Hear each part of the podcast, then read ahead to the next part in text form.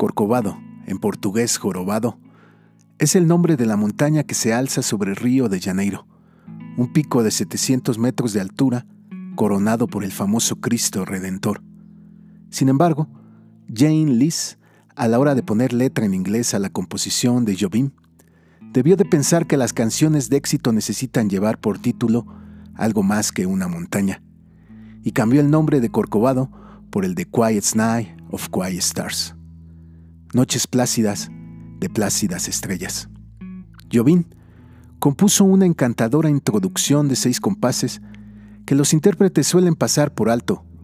Aunque Corcovado nunca tuvo mucho eco como sencillo, Stan Getz la versionó para el disco Getz Gilberto, un gran éxito de ventas, y su lectura es la más conocida de cuantas se han hecho del original.